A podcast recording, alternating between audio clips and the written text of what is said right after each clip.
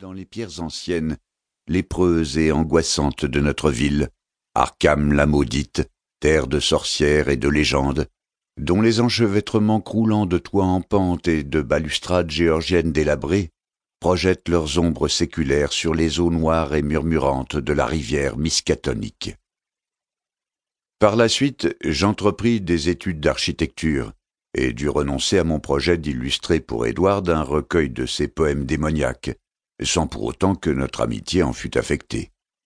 Le génie décalé du jeune Derby s'affirma remarquablement, et dans sa dix-huitième année, son anthologie d'élégies cauchemardesques paru sous le titre d'Azatoth et autres horreurs, lui valut un certain succès. Il entretint même une correspondance suivie avec Justin Geoffrey, le poète baudelairien réputé qui publia Le peuple du monolithe et mourut en hurlant dans un asile d'aliénés en 1926 au retour d'une visite dans un village hongrois de sinistre renommée. Son existence choyée, cependant, n'avait guère préparé Derby à affronter les aléas de la vie pratique et de l'indépendance. Bien qu'en meilleure santé, il voyait son comportement puéril entretenu par des parents exagérément protecteurs, de sorte qu'il ne voyageait jamais seul, ne prenait aucune décision personnelle et semblait incapable d'assumer la moindre responsabilité. Il devint très vite évident qu'il ne saurait jamais faire face au monde des affaires, ou même au monde professionnel mais la fortune familiale était telle que cela ne tirait pas à conséquence. Malgré son entrée dans l'âge d'homme, il avait conservé un air faussement enfantin. Blond aux yeux bleus, il avait le teint rose d'un enfant, et il fallait plisser les yeux pour discerner le fantôme de moustache qu'il essayait de faire pousser. Sa voix était douce et claire, et son existence douillette et inactive conférait à sa silhouette une rondeur juvénile plutôt que l'embonpoint propre aux jeunes adultes. Il était plutôt grand, et ses traits harmonieux auraient pu faire de lui un véritable séducteur, si sa timidité maladive ne l'avait poussé à préférer la solitude et la compagnie des livres.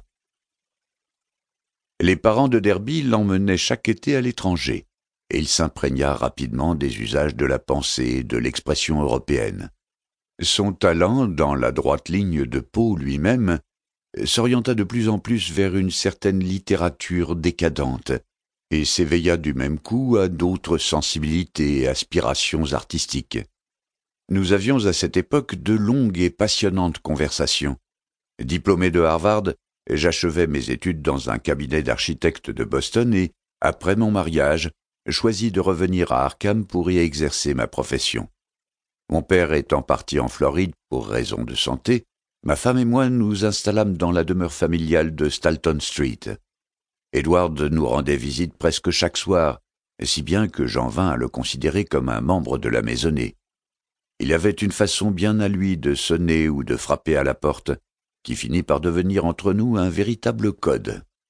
Voilà pourquoi, après le dîner, je guettais ces trois coups brefs si familiers, suivis de deux autres après une courte pause.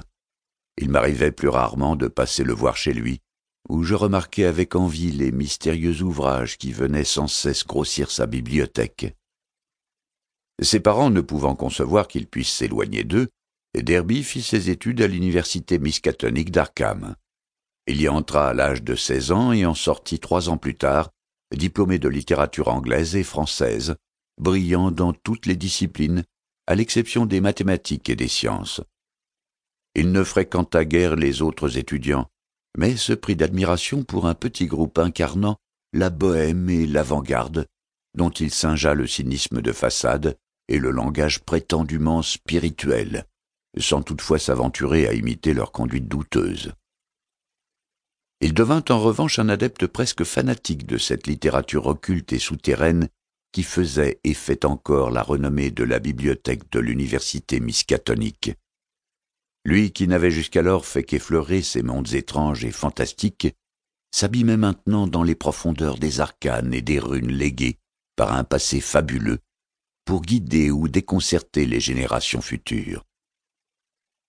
À l'insu de ses parents, il parcourut les pages de l'effroyable Livre des bons, de l'Unausprechlichen Kulten, de von Junz, et même du Necronomicon, l'ouvrage interdit d'Abdul al-Azred.